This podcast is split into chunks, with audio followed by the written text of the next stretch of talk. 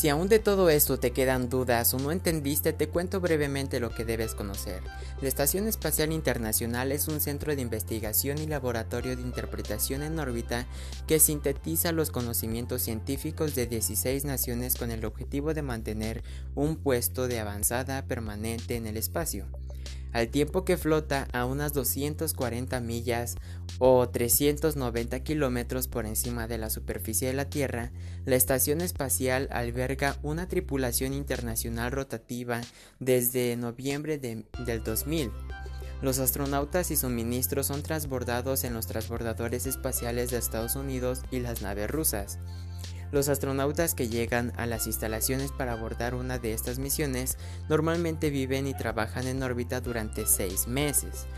Tan solo por el tiempo pasado en órbita, los astronautas revelan mucho más sobre el modo de vida y el trabajo de los humanos en el espacio. Las tripulaciones han aprendido las dificultades de la dieta en el mundo donde su sentido del gusto se ve disminuido y sobre cómo conciliar el sueño mientras permanecen amarrados a un objeto no flotante.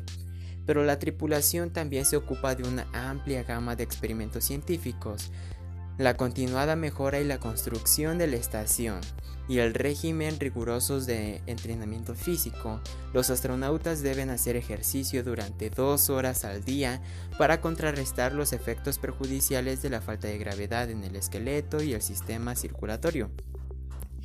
Esta estación internacional ha estado en construcción desde noviembre de 1998. En ese año, la primera pieza de su estructura en el módulo de control Zaira se lanzó en órbita con un cohete Proton ruso. En el 2008, el laboratorio espacial de 2 mil millones de dólares se agregó a la estación aumentando su estructura a 8 habículos. El diseño de la instalación flotante muestra una serie de módulos eh, cilíndricos anexados a un tirante de una docena de segmentos. El módulo Zaira se utiliza principalmente para almacenamiento y tanques de combustible externos, mientras que el módulo de servicio alberga las habitaciones de la tripulación y los numerosos sistemas del soporte vital de la estación. La estación espacial está alimentada por paneles solares y se enfría mediante bloques que radian el calor hacia el exterior de los módulos. El laboratorio Destiny de la estación funciona como una instalación flotante única para pruebas de materiales, tecnología y mucho más. El laboratorio Columns se diseñó para albergar experimentos sobre ciencias naturales, física de fluidos y otros campos.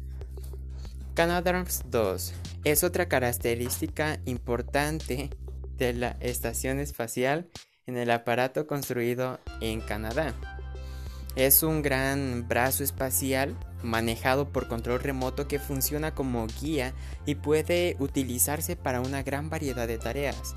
La Estación Espacial Internacional podría contemplarse eh, o complementarse a finales de esta década cuando finalice su construcción. Seis miembros de la tripulación podrían vivir y trabajar en un espacio algo mayor que una casa de cinco dormitorios. Espero que esta información haya sido clara. Si tienes alguna duda, escríbela aquí en los comentarios.